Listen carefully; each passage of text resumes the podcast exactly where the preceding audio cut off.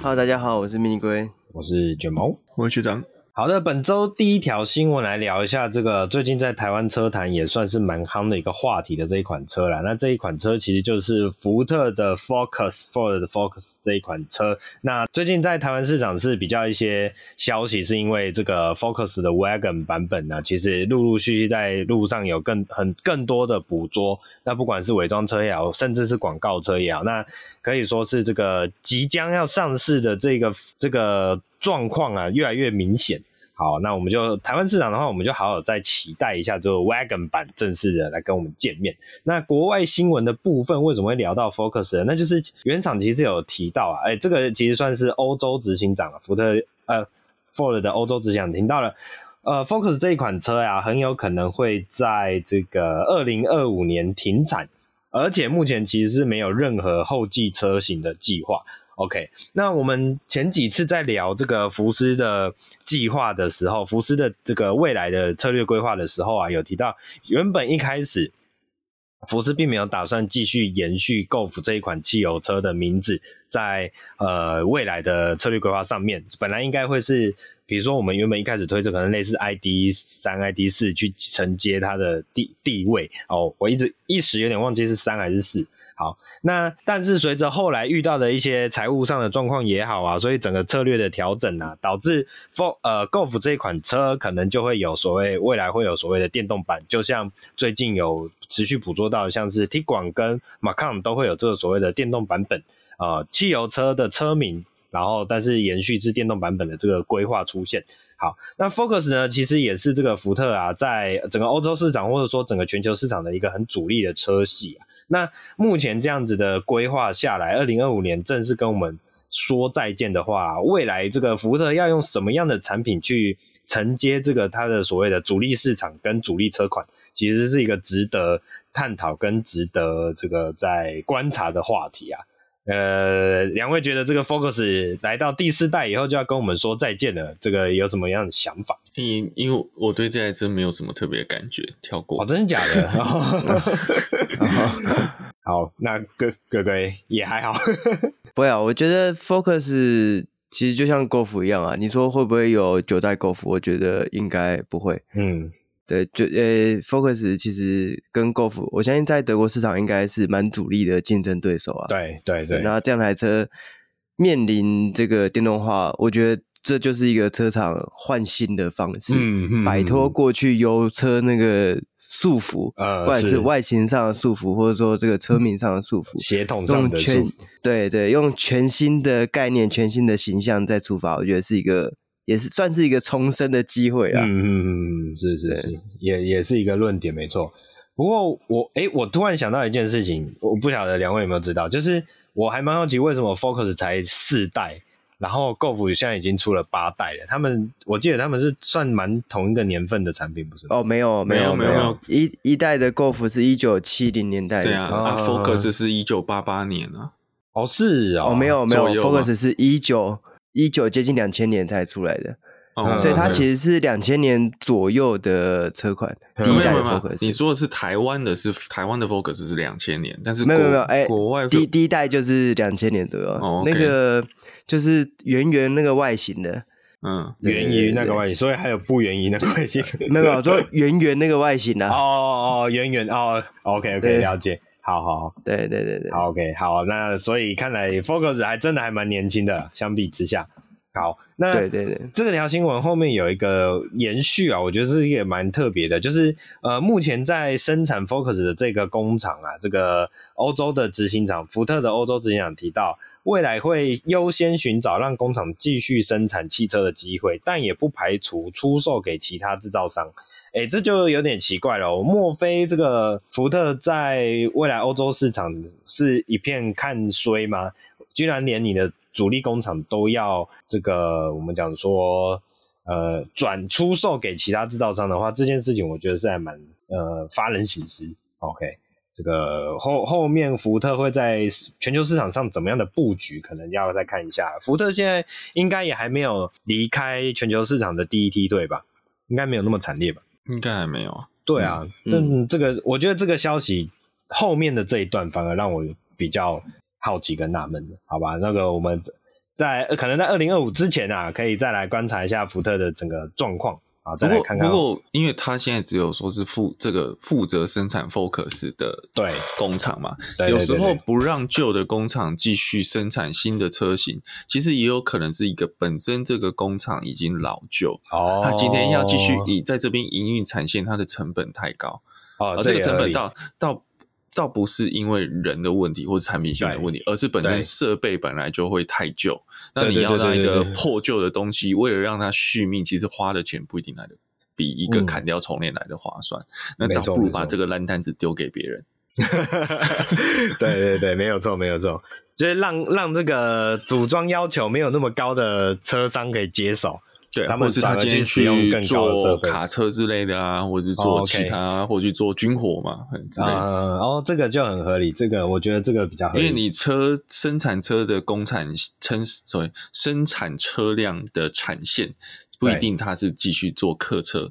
其实它是可以去转做呃，可能生产模式类似，但不一定是对对对对，不一定是客车的东西。对对对对对，没错没错。OK，好。那我们就在后面再看一下，二零二五年之后，福特会带来什么样的主力产品给我们吧。好，接下来下一个消息其实也跟福特有关的，也不能说跟福特有关，应该就是说它就是福特的另外一个新闻。这是那个我个人非常私心喜爱的这一款跨界入门修旅，这个是福特的 Puma 啊，这一款车在这个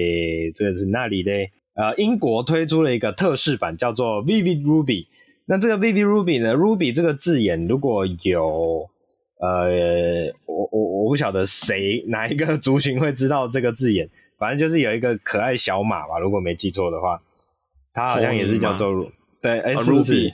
Ruby 意大利的那个小朋友跳跳马哦，对对啊，可是它是 Ruddy 哦，OK，不好意思，我误会了，好吧，那我就很直觉的把它连接在一起，OK，所以 Ruby 是什么东西？我一直查不出来。那个宝石，OK，哦、，Ruby 是宝石，哦，哎，那很合理，OK，好，那这个特仕版呢，它是叫做 V V V Ruby 的这个特仕版呢，呃，它非常的抢眼，那抢眼之处在哪呢？它使用了一个非常特别的，呃，有点像酒红色的车身配色，然后，呃，哦，对对对，这个 V V Ruby 就是所谓的红宝石特仕版，好。那它的整个车色呢，非常的特别，它运用了一些光影配光影的变化，会产生这些视觉的变色效果。好，那再来是它本身颜色就是一个，我觉得蛮蛮，它不会那么亮眼，它不会像那种现在为了一些年轻族群啊，会故故意做的很亮，可是它又不会很老气的这一种酒红色，大家可以去看一下，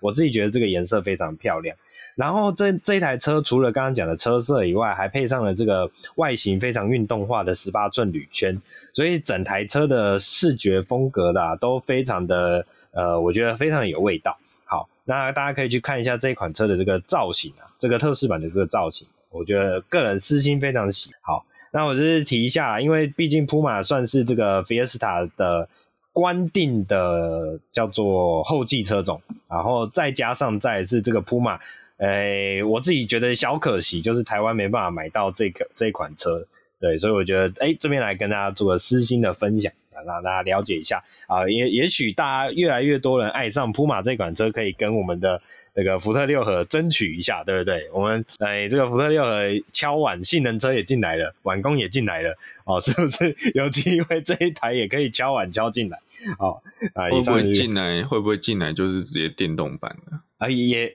其实也不无可能呢、我觉得也不可能。OK OK，那但是这个电动版进来可能就是一百五起跳。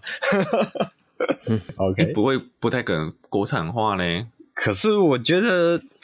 福特六和应该没有这么早有办法把。电动车型国产化也是啊，电动车型国产化的话，其实应该压价钱，会压不下来，因为它顶多就是最终组装是国产，但是很多原部、啊、原部件都还是要从国外进来。对啊，对啊，对啊，尤其是最近，我不晓得龟龟这礼拜国内新闻会不会提到呃新的 X Trail 哦会哦会，OK 对，那我们待会可能就可以好好的来针对这个国产的话题来讨论一下，就是国产不一定有办法便宜，哎不对哦。新的 X Trail 好像是它一开始要进口导入嘛？哎、欸，目前没有看到国产的讯息。Okay, 好，但是它的另外一个衍生的话题是这样啊，就是整台新车的车价将近要一百五十万，然后有一个有一个消息是说，因为它的油耗没办法低于每公升十九公里，所以它没办法获得一些税金上的优势，所以整个车价非常的高，嗯、对吧？我觉得这会有一些关联性在里面的，所以好，那个 Puma。到时候，如果我们有机会见到它的话，它直接是电动版的话，我觉得这也是一个起可以可以让我们小高兴一下的新闻。好，接下来下一台车啊，也是一台可爱的车啊，我们来跟大家分享一下布加迪啊推出了一个诶、大约是四分之四分之三比例缩小的这个布加迪 Type 三十五啊，三十五 OK 的这个，这有点像是儿童儿童坐车吧？好 OK。那而且它还是一款纯电车哦，纯电的电动车。那这一款 Baby Two 呢，啊，限量追，当时啊限量九十九台，最近呢又宣布特别在限量追加，也是九十九台啊。然后这一款叫做 Baby Two Carbon Edition。OK，那这款车呢，大家可以想象一下那种呃那种黑白画面的赛车电影的那个年代啊，就是那种诶、欸，你的轮四颗轮子都是没有轮拱罩住的，都是那种呃外露式的，然后你中间的车子车身呢，感觉就像一个小呃小船啊，对，小独木舟，对，金属制的小独木舟的这种造型，对，这就是那种很早期的那种复古，也不能说复古啊，就是当时的这种赛车的样貌。OK，那布加迪也推出了这么样一款的这种高价位的高非常精致的儿童电动车，哇，真的是呃，售价一辆是三万欧元起啊，哇，是三万欧的小朋友用的电动车，比那个我们在一些渔港啊，或是什么淡水，呃，淡水或巴黎左岸那边看到那种给小朋友做的电动小。诶、小 B W 啊，或是小蓝宝坚尼啊，都还要高级很多很多啊。那整台车的质感呀，也是非常的强烈。OK，所以这个特别追加的九十九辆啊，这可以说是再次经典复刻。好，那这一款车呢，呃，它它就做 Carbon Edition 嘛，然后我来看一下，所以它的整个内装的这个仪表板的部分呢，用上了非常大片的。这个我们讲说的碳纤维，这是呼应了它的 Carbon Edition 的这样子的一个名称在里面。然后呢，呃，整体的这个车子的配上了很多亮眼的金属色哦，有点偏向镀铬，但我觉得它不是那么单纯镀铬啦。这个以布加迪的这种呃产品价值来说，它已经是非常非常真实的金属。的那种金属色泽啊，去点缀出整台车的质感，所以你这整个看起来，你就会觉得哇，这一台车真的是，如果我能够拥有的话啊，真的是这个这个叫做呃呃，好，我一直想不出来形容词，此生无憾吗？哦，此生无憾，好，也可以讲哦，没有，我应该想表达的是，它真的是那种万中选一的那一种儿童啊的那种感觉。那哦，就尊尊爵不凡的儿童哦，尊爵不凡，对对对。那布加迪的这个，我在想，这个这这会买回来给小孩开吗？可是它的大小看起来也是只有小朋友坐进去吧？对啊，对啊，对啊。哦，这边有提到啊，这个。Baby Two Carbon Edition 呢，沿用了之前 Baby Two 的设定啊，有两种动力模式，有一 k 瓦的儿童模式，所以极速会限制在时速二十公里，然后呢，有四 k 瓦的成人模式，极速会被限制在四十五公里。OK，所以还是大人可以做嘛？对 对对，看起来是这样子。这个会是一个还是大人的玩具？OK，对，有这种这种这种感觉很像是那个那种呃，就像我最近看到一个影片，就是说。他车子是要买给老婆的，然后他买了手牌车，哦、是是是，然后就老婆 看到车之后，老婆不会开手牌，所以他只好不得已去接受这台车。啊、哦，对对对，对，因为这个是要买给小孩的，但是小孩可能还太小，不适合开车，所以爸爸只好勉为其难。接受这样，先玩一下，是是是是，先先帮训车啊。哦，对对对，训车训车。然后还有一个很特别的点哦，是它号称跟所有的布加迪一样，它会有一个所谓的 Speed Key 哦，这一把 Speed Key 呢，可以让整个动力输出来到十 k 瓦，所以极速我猜可能可以到八九十不是问题，我猜哦。所以这是这款车啊，真的是延续了这个布加迪这种来自超跑的那种性能的血统在里面。好，所以对这款车跟大家做个分享啊，这还蛮漂亮的，大家可以去看一下啊，它的整个外形。好，接下来下一条新闻啊，这个是学长钦点的一个非常特别的新闻。我钦点吗？啊，想必学长对这个技术非常的有兴趣。那就是我是觉得他有创意啦，啊，有创意，继续讲下去。好，这是 B N W 推出了一个新的专利啊，那这个专利是什么呢？这个专利是运用车震来对它的电动车的电池做充电。好，什么叫做运用车震呢？哦，可能不是你想的那一种车震啊，它其实是这样子哦。这是 BMW 啊，在这个新的专利里面呢、它现在我现在看起来，它应该是呃，在它的悬吊系统，因为我们都知道嘛，悬吊系统在路上行驶的时候，其实它是一直在伸缩的状态，就是你的呃，你的阻尼。呃，我们讲说避震筒以及那个弹簧所构成的这个系统，它其实一直在伸缩、震动、伸缩、震动。所以在这个往复的运动之中呢，它其实是可以作为这种，它应该说你的原系统元件在动的时候，它就会有能量。那这个能量有时候是会被逸散掉的，因为我们以前并没有技术去把它收集起来。那 BMW 所推出的这个新的专利，它的目的就是把这样的一个逸散掉的能量重新回收起来，并且为你的电动车的电池充电。那所以这项技术的一个重点大概就是，呃，把震动可以把这个避震器的震动转换成所谓的电能。那这个电能呢，在另外的呃转换储存在你的电池当中。哦，所以整整个状况啊，有点像是，有点像是，我想一下，我记得以前有看过类似的东西啊，有一段时间有出过一种手电筒，那个手电筒就是你的手要一直压，一直压，一直压，然后它就会自动发亮。哦，这是有点算是一个电能跟动能转换的一个方式。哦，所以我我觉得有一点点像那种感觉。不过，因为你刚刚讲那个你的手电筒这个东西，是你人还是要特特意为它做工，哎、为这只手电筒。对对。那它今天就是把避震器这个本身就会上上下下的这个这个这个动作，它去带动发电机，小型但是非常小型的发电机啦。嗯嗯。其实我觉得某种程度，我们也知道，当感应线圈有阻力的时候，呃，就是开始发电的时候，它会有阻力。那其实就像我们动能回收、刹车动能回收一样嘛，嗯，所以它其实也可以为避震器提供一定程度的阻尼，对，哦，那但是我觉得有创意的是说，它开始 B N W 开始从其他的地方去思考，我怎么让车子有更多的电能可以使用，嗯嗯嗯嗯，哦，它去去回收任何有可能的这个呃能量，对。对，那当然你要。特意帮他发电也是 OK 的，特意帮他发电啊！原来如此，这个在寒冷的高山上面，呃，四周都是漆黑的状态下，勉为其难，为了可以下山，所以对，这个就是我们。今天传到朋友圈的时候，这个新闻传到朋友圈的时候，他们讲这个政治真的用爱爱发电哦，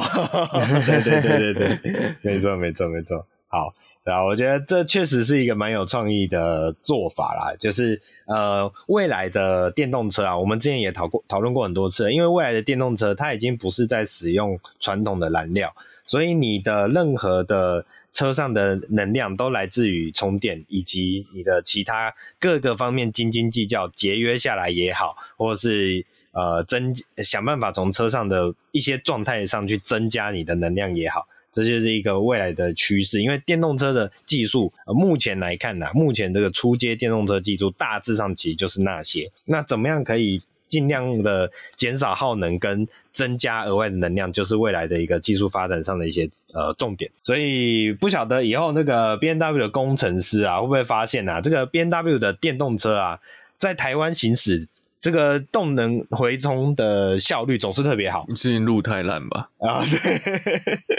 没错，没错，没错。这个到时候，个原厂工程师都要特地飞来台湾，好好研究一下为什么会发生这件事情。结果没想到，我们台湾人随便抓一个来问，都知道为什么，都可以告诉你为什么。OK，好，那讲到技术的部分啊，接下来这个新闻我觉得还蛮啊、值得跟大家讨论的，那就是呃号称啊这个 Toyota 的 eTNGA 电动车平台的电动车利润啊，比起特斯拉啊可以说是大大的不足啊，就是应该这样讲啊，同样卖一台车啊，这个他赚的钱就是比特斯拉少非常多。好，所以这也导致这个丰田集团未来啊在电动车的布局上可能会意外的生变。哦，那这个。引报道是这样子啦，就是呃，根据所谓的消息人士指出啊，Toyota 正在缩小他们呃，欸、应该说 Toyota 想要缩小他们与 Tesla 以及比亚迪啊，比亚迪是中国市场上面也是在做电动车或是新能源车一块一家很大的厂商。好，为了缩小跟这些这两个厂商之间的这个利润上的差异啊，所以很积极的在布局，正在讨论说如何。呃，电动车战略要如何的去改变？哦，甚至有可能会放弃现在的 eTNG eTNGA 的平台。那其实当时啊，Toyota 一次发表出了十几款 eTNGA 所打造出来的电动车。那这些电动车产品呢，横跨。品牌包含 Toyota 以及 Lexus，那也横跨各个级距哦，不管是我们讲的主流级距啊、大型休旅车啊，甚至是偏向跑车啊，或者甚至是一些呃电动的皮卡啊，或者是一些这种电动的轻型商用车啊，哦、当时一阵那个那个排场一排出来啊，可以说是惊震惊所有产业界，因为头塔原本一直以来看起来，当时啊，当时之前。它的策略在电动车上面一直都非常的保守，甚至是非常的，我们可以讲说牛步啊。结果一下子推出了十几款，好像非常的吓人。那最近又这个新闻出来以后，又让我们大家可以进一步的去呃窥探说头塔在这件事情上面到底要怎么去呃怎么做，才可以呃应该说他们想要怎么做去减少他们的困难之处。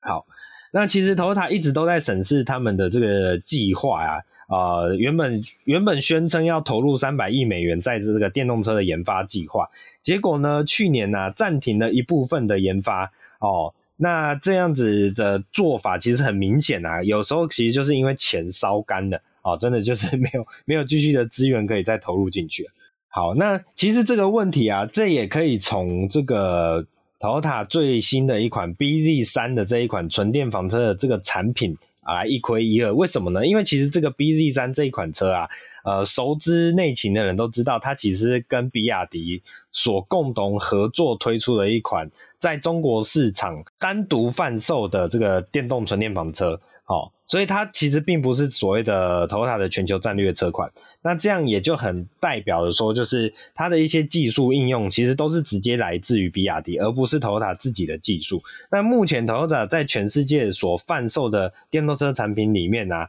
其实包含像，其实就只有 BZ4X 嘛，然后了不起你把 Subaru 的 Solterra 也拉进来。那另外在这个 Mirai 跟 Crown 这两款车，其实也都还排不上产线的。所以这些状况其实都可以感受得到，这个 Toyota 在这一方面遭遇到的困难的。好，那所以两位对于这样的新闻有没有什么想法？是不是 Toyota 真的就走不出这个呃，我们讲说电动车的未来的这个状况？嗯，我我第一个想法是，他把自己搞得太复杂了。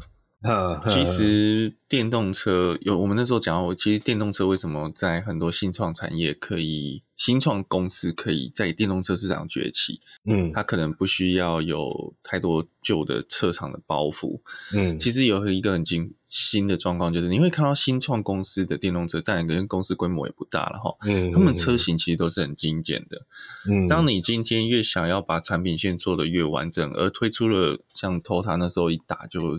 我记得是十几台吧，对不对？对对对，快二十快二十台车，将近。其实对，所以其实是把自己的产线搞得太复杂了。就像我们之前在讲，为什么德国的服饰工厂的获利不如特斯拉？哦，做一台车的毛利不如特斯拉，就是你就把产品单纯化。然后当年那个我一直在举的例子，就是、嗯、你看 Apple 产品有很多吗？没有，嗯嗯，但是它的获利绝对比。这个很多台湾的手机厂或者做像类似的设备的好，当然了，Apple 一个很大的获利不是在设备啊，它是在它的服务，嗯、所以其实一样，就是不好意思，因为我只是想说，Apple 的获利或者讲说它的前瞻性开始下降，就是因为它的产品变多了那个时候开始。哦，对对对对，没有错，其实就是一样，就是所以我觉得反而是当你要做突破的时候，就不应该寻寻求旧的模式。所以我觉得我的对 Toyota 的想法是你把产品线做简单就好。嗯嗯嗯，真的对吧？尤其是以他现在的状况啊，我觉得。Toyota 近几年的状况其实一直不是很好啊，应该说反过来说啦，它的汽油车我们可以看到汽油车上面有很多尝试跟突破，而且嗯也成绩也可见一斑。但是它在这个新能源车辆上面的状况一直以来就是觉得有点跌跌撞撞的，然后好像抓不到一个方向，对吧？所以我觉得，我觉得重塑计划跟重塑战略是一件对他们来讲是一件好的事情。好啊，那既然这样的话，可能大家就还要再继续开，就是应该说日系车、日系车粉，但是又想要开电动车的话，可能就要真的要再继续再多等一一阵子。好，目前你的选择真的不太多哦，有点可惜，但没有办法。好，那我们讲到这个。电动车这件事情啊，呃，连带的下一条新闻就要分享到这个欧盟啊，二零三五年要禁售燃油车的这件事情啊，被意大利的交通部长批评，这个批评这一项法规毫无意义哦啊，这个意大利的交通部长呢，呃，他认为这项禁令没有任何的经济、环境或是社会意义，并且宣称呢，这个欧盟的作为根本就是所谓的伪环境主义，这个伪是假装、伪装的那个伪。OK，在内燃机啊，我们讲说引擎汽车、内燃机汽车被迫停售之后，会有相当多的汽车产业的功能会因此失业。OK，那欧盟啊，其实在二零二五年引进欧 Euro Seven 这个欧盟七期标准的时候啊，啊，就已经有要求要将一氧化氮。啊，一一氧化二氮的排放量再减少百分之二十五。那其实欧盟的这个环保标准一直以来都被有被一部分的人诟病说，呃，过于严苛哦。那未未来的车厂其实真的很难达成这样的呃法规要求。那如果想要达成的话，很有可能就会变成是各家车厂要合作，甚至会变成一种寡头状态，就是有能力有。诶，也不是说有能力啦，就是有足够资源继续去深掘，以让你的硬体能够达到这样要求的车厂，通常就是那些比较大的车厂。那最后会变成慢慢变成大，只有大车厂能够存活，小车厂因为没办法面对这些法规的禁令，就会一个个消失哦，一个个呃濒临绝种，然后消失掉。所以其实也有一些国家有提议啊，想要把这个。呃，燃油车停售的时间往后延后，至少延后到二零四零年。好，OK，那尤其是最近的这个欧洲电价啊，其实不断的在上升啊，甚至也在近日创下了新高，使得欧洲部分地区啊，可能在冬天被迫限电，也让人们开始对于这个电动车啊，在未来作为一个唯一交通工具的可行性哦，打上一个问号。那瑞士政府更是表态啊，未来几个月的电力可能无法支撑啊，甚至会进一步的考虑禁止电动车。哦，我觉得这个新闻其实还蛮蛮，应该说我自己认为欧盟在这一方面的规划其实是很早很早起以前就有开始在执行了。那即使他们这么早开始在执行，都会遭遇到目前的一些困境的状况下，我觉得我们台湾可能也不免俗的会遇到一样的问题。所以这个状况呢，两位有没有什么想法或者什么评论？欸，我觉得应该这样讲，这个是势必一定要做的啊，因为你说也想停售燃油车这件事情。嗯，对，因为其实我们讲欧相相对于全世界其他地区啦，哈，欧洲真的是比较重环保。对对，好，因为呃，其他地区呃，美国就不管嘛，然后中国在闭关嘛，然后 俄罗斯在打乌克兰嘛。哦，这个都是要烧油烧钱的地时候，那这个其他地方可能还在努力填饱肚子，还没有办法去管环保这件事情，所以欧洲相对是一直以来比较早去很努也相对努力去推行的地方。嗯，但是实际上，其实讲真的，我们还是回到之前说，呃，你就一定要这怎么叫做经济成长？嗯，那你经济成长一定。你说环保其实跟经济成长不是一个完全违背，但是某种程度他们是会抵触的东西。对对对对，那我觉得就真的是只能要努力啦，因为你真的地球就是上升了一度，就真的是对大家的生活都有非常大的冲击。对，那这个冲击是可能会影响性命的。对，没错。哎，对我我们的小孩们，或是我们小孩的小孩们，影响到冲击。嗯嗯嗯嗯嗯。呃，不过虽然说电动车也不是完全的环保啦，我们一直在讲它，它呃，它可能是比较好的解法，但也不是最好的解法。对，我我觉得这种事情就是你不能因为短时间内好像看起来它的效益不够。就选择不去，对对对，没有错。你反而是要，就像就是互相，应该说大家遭遇到困难，当然就是互相讨论嘛。但最终的结果还是要往那个方向走，嗯、只是这中间怎么走过去是可以讨论的，甚至是可以循序渐进的。但是不能因为目前遭遇到的这些困难，就直接说哦，我们不要走这个方向。这其实是完全不一样的事情。那这、反正欧欧盟一直以来就是在汽车，尤其是。各大车厂其实，呃，很多大车厂都在欧欧洲嘛，都在欧盟里面嘛，所以其实欧盟是有一定的约束力啊。那也因为欧盟有这样的约束力，才有机会带领车厂们在技术上的革新跟改善，来达到这样的一个目的跟效果。我所以我觉得，呃，欧盟还是有他必须要做这件事情的呃责任在里面的。那我们就继续看观察一下这后面呃会有什么样的发展吧。好。那以上就是我们本周的国外新闻了，接下来请龟龟来帮我们带国内新闻吧。好，那本周第一则国内新闻呢，是台湾的捷豹路虎宣布大改款的 Range Rover SV 的车型在台湾展开预售了。那新车将导入八百八十八万的 P 五三零标准轴跟九百八十八万的 P 五三零长轴双车型。在外观的部分呢、就跟之前已经有看过大概款 Range Rover 一样，不过在外观上啊，有 SV 的套件，那整体上看起来是更偏向豪华、奢华一点的路线。在它的动力方面呢、虽然 Defender 也有这个 V8 的车型，但 Defender 使用的是本家的5.0升机械增压的 V8 引擎，那这款 Range Rover SV 则是使用了 B N W 的 N63 4.4升的 V8 双涡轮增压引擎。那具备了五百三十匹跟七十六点五公斤米的扭力。那从现在看起来啊，感觉以后这个 Range Rover 跟 Jaguar 会走向用别人家的引擎，而不使用自己开发的感觉。对，两两位对这个状况会怎么看？应该说 Range Rover 用 B N W 引擎，这算是第一次吗？我之前好像没有听说，对，好像没有印象哦。应该一直以来好像他们都是自己做嘛。对。对，我我觉得就像就像我刚刚讲的那件事情啊，就是越来越严苛的法规，那真的只有一线厂有办法投入足够的技术跟能力跟资源，对，去开发符合法规要求，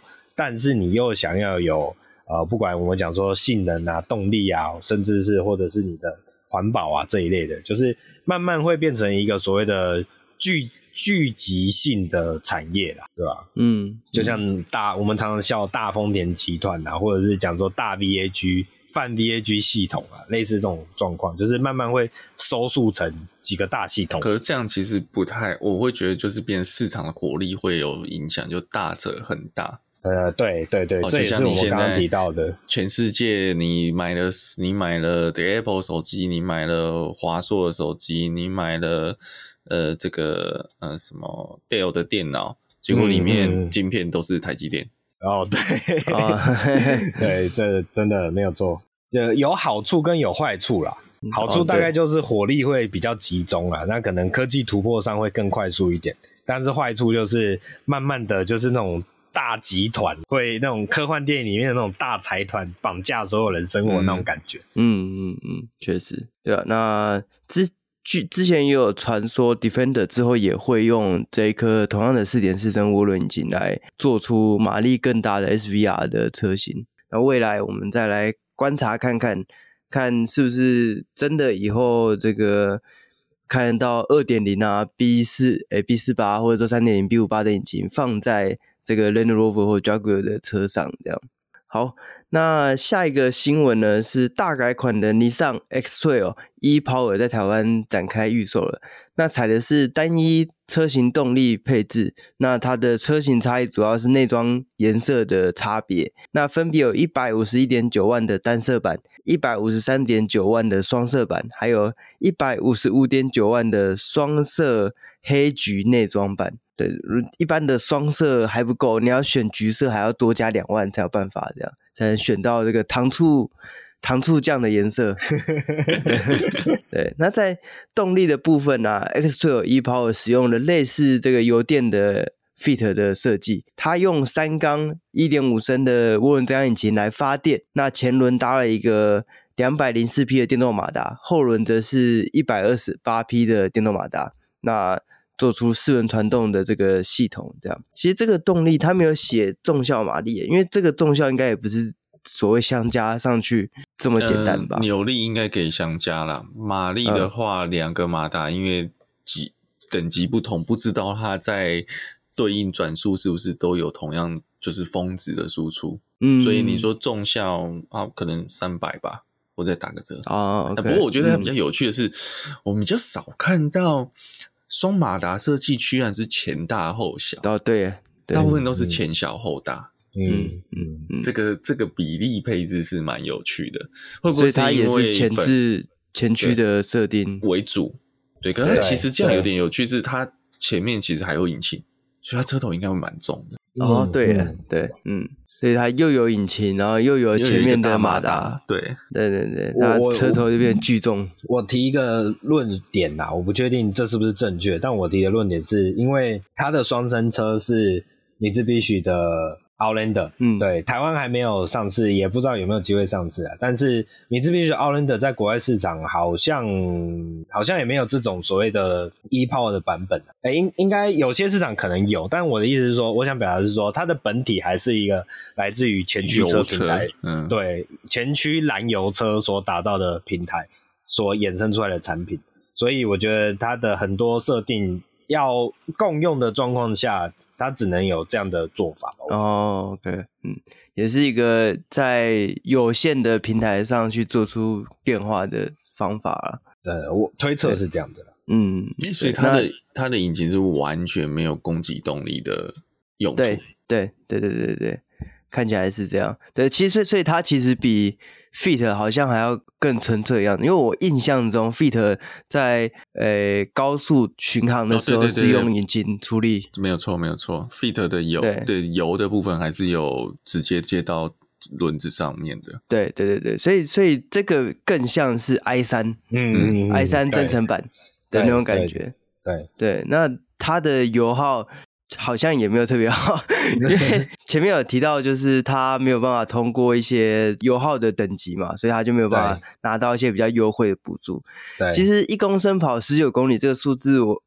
诶，在有一些汽油车、纯汽油车上面，其实可以做到的。到对，嗯嗯对对，所以它的纯电动车却没有办法做到一公升跑十九公里，对对，是蛮……呃，我我提的论述是因为它是一个大型、中大型休旅车啦。呃，它的这一款、嗯、这一次的这一代的 X-Trail 的车型啊，其实是有在国外，我印象中是有七人座设定，所以单纯以这样去判断的话，哦、它的体本身的体积基础质量应该就会大很多。对，嗯、那、嗯、所以它可能没办法达到，我相信每公升可以走开到十九的这种汽油车，应该目前来说，对，都是应该是一些小车，所以它可能也因为这样的一些。因素导致了它有这样的劣势发生。哦，对对，确实，对吧？那这个一百五十万的价钱其实还蛮惊人的啦，讲老实话。上一次有这个集聚的修理车卖到这个价钱，应该是第一代的 Escape 的油电吧？我记得那时候开价近一百，你说是国产还是？没有没有，进口的进口车型。对，进口的油电的 Escape 第一代的。哇，那那时候开那个开价很惊人，买的卖的应该我猜个位数而已吧，因为国产的不到百万嘛，嗯，然后你要多加接近一百万买油电系统，我觉得应该很少人可以买单，嗯嗯嗯嗯，对啊，那这一次又出了一个一百五十万的 X-Trail，这个市场接受度我觉得是值得大家去期待的。嗯嗯，对，好。那接下来呢？下一个新闻是玛莎拉蒂的品牌第二款 SUV Gregale 正式在台湾上市。那分别有三百五十九万的 GT、三百九十九万的 Modena 跟五百六十九万的 Trofeo 三种车型。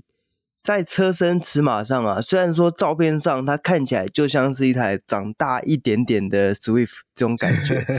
但其实它的车长有四米八，轴距有二九零一 mm，比目前台湾市场上主流的 SUV 尺寸都还要大上一些。因为我 RAV4 大概是四米六左右的这个长度，对，所以它长二十公分，其实算是还。多蛮多的，它刚好就比自家五米的 Lavante 还要小一点，然后比四点七米的马看大一点，这样。那在动力部分啊，GT 跟 Mondane 都是搭载拥有四十八伏轻油电系统的二点零升直列四缸涡轮增压引擎，那配上了八速的手自排变速箱跟四轮传动系统。GT 车型的输出是三百匹马力，那 Mondane 是三百三十匹的马力。那性能的版本啊，则是用上来自超跑 MC 二十的三点零升 V 六双涡轮增压引擎，那一样搭配了八速的手自排变速箱跟四轮传动系统，可以输出五百三十匹的马力跟六十三点二公斤米的扭力。它零到一百加速只需要三点八秒。不过我去仔细看了一下那个 Lafante 的车价，其实在这两款车的入门车价只差了十万左右而已。其实，如果是我的话啦，我个人我会直接买拉芳特，我不会买这个小的。除除非你今天是其他真的停车空间的限制啦，就像如果你一样的钱，你可以买马康，为什么要？哎，你可以买凯宴，为什么要买马康？对对对对对对，而且质感差很多。就我就买这台车就是要高大上啊。对啊，对对对，没错。对，结果买一个它的广告色是黄色的。在路上可能会被招手拦的这种颜色，然后又又长得又像 Swift，Swift 对对 对啊，这个车我不知道，可能台湾台湾这类型的车主应该也蛮多潜在客人的啊。对，我我觉得女性车主啦，我猜测女性车主哦，对，因为有些女生不喜欢开大车啊。嗯，但四米八应该也是大车了吧，就是。不想开更大的车哦，想要开海神，但不想开更更大的。对对对对对，它也算最小的海神啊。对啊，嗯，呃，我们 MC、嗯、MC 二十太贵了嘛，哈，那就是讲说比较市面上可以接受的，它也的确是最小台了吧？嗯，对，嗯，对对对对。哎，所以你刚刚讲 GT 跟 Modena 其实是同样引擎，只是输出可能差了三百跟三百三嘛。对，差一点点，三十匹，对对对对，嗯，好好，这个没感觉没有，我觉得可能应该是配备上的差别会感觉比较大。对对对，而且哎，我发现它在这个 Trofeo 的车型上啊，它用的是 Potenza Sport 的轮胎，哇，我找到共同点了，因为我也是用 Potenza Sport 的轮胎，硬要，不要这样，那个保时捷也有用 PS 四或 PS 四 S 嘛？啊，对。而且入门的车型，哎，这个格雷嘎雷的 GT 车型好像用的是 F1 A 五哦，所以感觉出来他们的那个等级上的差异啊。对，不过其实这个是一批一批的啦，嗯、就像我们那时候聊，嗯，你今年或者这个上半、嗯、这个年度的这个配合车轮胎是这样，不代表你明年就是一样新车还是这一条，那是一段时间。对对对对，嗯，对，除非像。国产的像 Focus 啊，它主打就是我就是配 PS4 啊，那它给你就一定要是 PS4 这样，不然没有特别讲的，通常都是一批一批的。好，那接下来下一个新闻呢是关于特斯拉的新闻啊，那就是特斯拉最近在台湾开放了一年一度的 OTA 假期更新版本。除了更新之外啊，特斯拉也在它的线上商城上架了限量的特斯拉闪电烈酒杯跟限量的 Model X。呃，Model S Max 应该是 Christmas，就是 Christmas，啊，是圣诞节的意思。对对对，OK，呃，跟一个限量的毛衣啊，还有一个快乐毯，它叫快乐毯，应该是就是盖了会很快乐的毯子吧？我快乐毯 听起来很像拿起来抖一抖。一般的毯子是尘门飞出来，有没有？它那个毯子是那个白色粉末飞出来，啊、那就太快乐。那是药用快乐毯啊，药用快乐毯。对，好，那在这次的更新呢，不仅有灯光秀的全新歌曲彩蛋，还有宠物模式的功能更新。彩虹赛道彩蛋更新，自动方向灯等多项功能。哦，原来我那一天看到的车友就是在玩这个。哦，有可能新的更新。对，然后他们就去让三台车这个这个比较一下。哎、欸，就是让他们去唱歌表演了，这样。对对，对，唱歌表演，唱歌表演。我有去他的官网看他这件圣诞毛衣啊，老实说我觉得蛮好看的，就是它的搭配啊、配色啊，或者是它的设计上，其实都还不错，只是有点贵啊。那件毛衣好像要两千出头块，对，两千块买一件特斯拉的毛衣.以汽车的周边商品算便宜了耶。哦哦，对了，对对对，你的我觉得车价到那个等级的。哦，对，因为特 Model X 毕竟要六五五百五，哎，从哎有 Model X 到五百吗？不是记得好像是看一下哦，哎，之前是啊，它曾经也是一个对要六七百万的车型，对对对对对对吧？对吧？后来大降价之后，就格调就变低了。哎，有有有有有差这么多吗？Model X 大概也是，我记得之前大概也是四百万左右起跳。OK，就是四五百万的车这样，嗯、对。那你买这件毛衣呢，只要两千哎二零五零元，你就可以入主这个 Model X 的毛衣。而且这应该我猜啊，它上面好像没写，但我猜这应该是中国制的，应该是吧？对，所以中国制的特斯拉终于来台湾了，就是就这一件了。对对，那如果有兴趣啊，你想要收藏这个 Model X 的毛衣或者是快乐毯，想要抖抖看看会不会有什么神奇的东西的话，你就可以在近期呢上这个特斯拉的官网去看一下它的一些原厂精品，这样还有酒杯哦，嗯。哦，对，还有酒杯，对，限量的酒杯啊，只有只有酒杯而已，它那个里面的酒是意式土而已，对，你要自己 加。那么这个比这个还好，因为至少你本来大家买酒杯，你就不觉得里面会装酒嘛。哦，对，对，对，对，但是他之前有那个瓶子做太多，所以有卖瓶子没有酒的。哦，对，对，对，买回来这个里面的酒要自备啊，自己装。好，本周的新闻就到这边结束了。那喜欢我们的话，记得帮我们按赞、订阅、分享，然后脸书啊、Apple Podcast 帮我们评分留言。那我们下回再见，拜拜，拜拜，拜拜。